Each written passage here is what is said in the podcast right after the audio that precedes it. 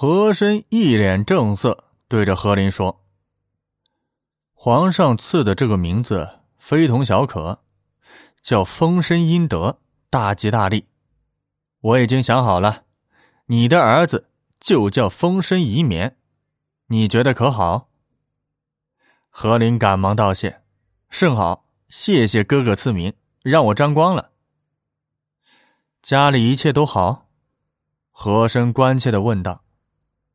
和珅建了新宅，驴肉胡同的和府就由和林一家居住。都好，都好，就是额娘有说，许久不曾见到你的。与和珅相比，和林说话实在耿直，没有话里有话的地方。他还说啊，什么时候可以上你的新宅住一住？嘿嘿，他脑子里。就喜欢想这些，就让他想去吧。不知道我们兄弟多么忙碌劳累。和珅摇摇头，嘴角冷笑了一下。不是我不让他过来呀，驴肉胡同是祖宅，阿玛的在天之灵是会到那儿的，他应该在那陪着阿玛。何林听到和珅这么说，就问他：“那我要？”这般如实回复他吗？和珅沉着脸，啊，那倒不必。你告诉他，我整日里陪着皇上，无暇顾及家人。他住过来，我也照顾不周。你公务没有我繁忙，可以对他有个照应。嗯，说的也是。何林觉得有道理。我确实不像哥哥呀。需要操心那么多公务。何林只是实话实说，和珅却听的是话里有话。哎，这么些年呢，你还是个文生员、笔帖式，哥哥真的是对不住你啊。何林一听，赶忙说：“哥哥何出此言？笔帖式虽然很小，但我兢兢业业，从中得到不少历练。”我还年轻，哥哥不必为此着急。从咸安宫官学开始，兄弟俩的感情一直没有变化。和珅对和林呵护有加，和林对和珅那是言听计从，从无隔阂。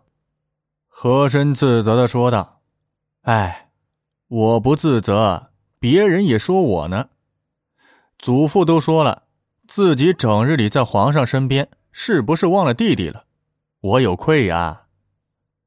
不过我们兄弟在朝中太受瞩目，一旦有行贿升职之事，被人抓住了把柄，到时候吃不了兜着走，所以我行事也是极其谨慎的。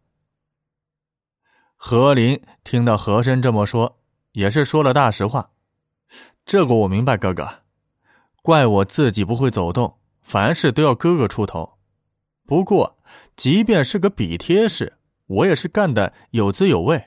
哥哥，你不必多虑。和珅听到这些，颇为欣慰。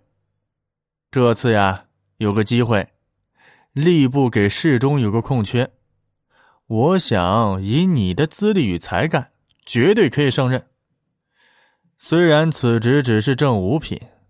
但是执掌超发题本、审核奏章、监察六部、诸司、府、监的公事，作为开阔眼界、历练才干，最合适不过。这个职位干好啊，你将来有的是升迁的机会。何林谦虚的对和珅说：“全凭哥哥做主。”和珅也对何林说：“我已经打过招呼了。”你明日就到吏部走动走动，把档案折本上呈。对了，闲暇呀，做了什么功课呀？何林笑道：“最近迷上了兵书，常常闻鸡起舞，恨不得上战场上厮杀一场。”和珅点头：“好，好，好啊！不忘少年之志，将来必有可用。”这时。门人来报，海宁府中已经遣人来迎候和珅赴宴。和珅问道：“海宁与我们是同窗，你可愿一同去？”和林说：“我不善应酬，还是哥哥去吧。我去看看风声阴德，随后就走。”和珅叫来冯氏，对他说：“让弟弟看看风声阴德，随后准备晚饭，吃了再走。”冯氏给何林施礼，依言而行。何林还礼道：“嫂嫂不必备饭了，我看看侄儿便回。”和珅自出门上轿而去。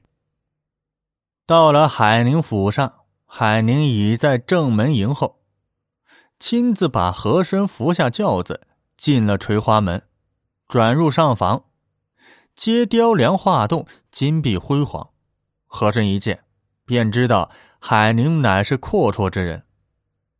都说梁楚道是个梁耗子的肥差，果然不假。一行人已经在正厅等待，齐齐向和珅跪拜施礼。其中一个说道：“得见何大人真容，有如见了神仙一般，大为平生之可。”和珅听了，那是十分受用啊。海宁介绍，此人名叫国泰，乃是满洲镶白旗，姓富察氏，系四川总督文寿之子。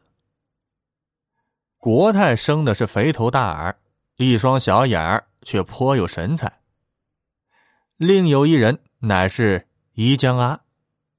上次遭遇到永贵弹劾时。伊江阿报信有功，和珅将他在国史馆升职，也是心腹。